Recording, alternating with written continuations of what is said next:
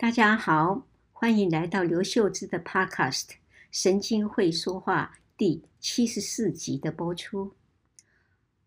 今年是我们医学院毕业五十周年，所以常常会有医学院同学啊的聚会，大家都已经是七十五、七十六岁了，谈的话题都是离不开健康，健康最重要。所以今天想跟大家分享的。题目是康健长寿的三个实用处方。这篇文章是发表于二零二零年二月十六日《联合报》元气周报的刘秀芝专栏。现在就让我们来听听这篇文章吧。康健长寿的三个实用处方。内政部最新公布的二零一八年。国人平均寿命是八十点七岁，男性七十七点五岁，女性八十四岁，创历年新高。截至二零一九年十二月底，六十五岁以上的人口高达十五点二 percent，并且持续攀升中。二零二三年四月份，全台六十五岁以上的人口已经上升到了。十七点八 percent，目前有四百一十五万八千的人是六十五岁以上的，因此长寿不是问题。如何有个健康的老年，做到老健康、老康健 （health span） 才是重要的。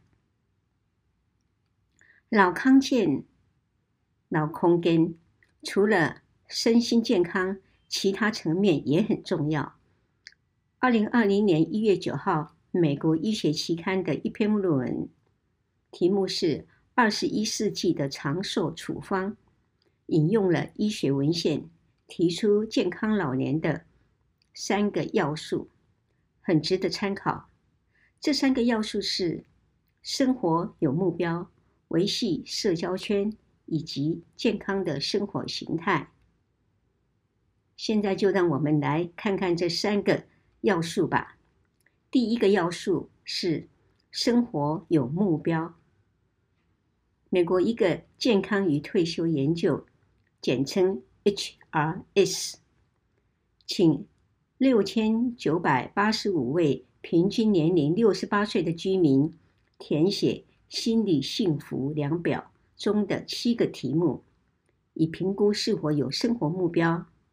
题目如：有些人生活没有目标，但我不是这样的人。分数愈高，表示愈有生活目标。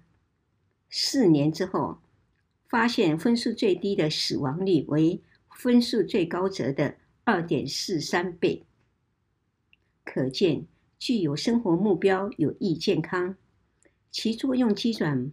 目前不明白，但可能与降低血液中皮质醇与促发炎细胞激素的浓度有关。我们小时候几乎都写过作文，我的志愿。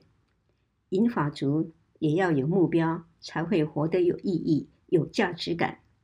目标并不一定要远大，可以是担任志工、上社区大学、学乐器。陶艺、写作、绘画、国标舞等圆梦计划，以扩展视野，成就自己；也可以是照顾孙子辈，含饴弄孙，乐在其中，且让中年儿女在事业上能够全力冲刺，成就子女。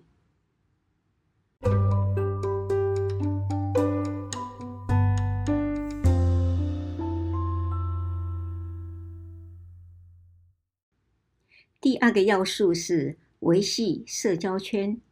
一个统合分析 （meta-analysis） 分析了一百四十八个来自不同国家的前瞻性流行病学的研究报告，共有三零八八四九位，也就是三十多万位参加者，平均年龄六十三岁，平均追踪七点五年，发现。整体而言，社交关系较强者的存活率比社交关系弱者多了百分之五十。社交有益健康可能来自于疏解精神压力或受到帮助的关系。人是群居的动物，需要与亲友互助取暖，有归属感才比较不觉孤单，少忧郁。有些上班族努力工作，平常接触的都是同事，退休后才发觉没有朋友。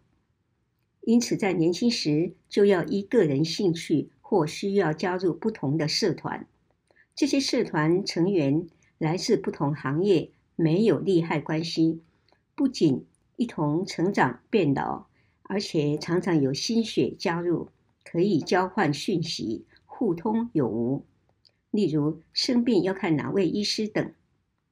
又如最近为防范新型冠状病毒。有位朋友在 LINE 群组上说，他到处去排队都买不到口罩，就有朋友送口罩到他家，令他好感动。第三个要素是健康的生活形态。美国芝加哥的记忆与老化研究，简称 MAP，追踪九百二十一位没有失智症的居民。平均年龄八十一岁，六年之后，有两百二十位被诊断为阿兹海默症。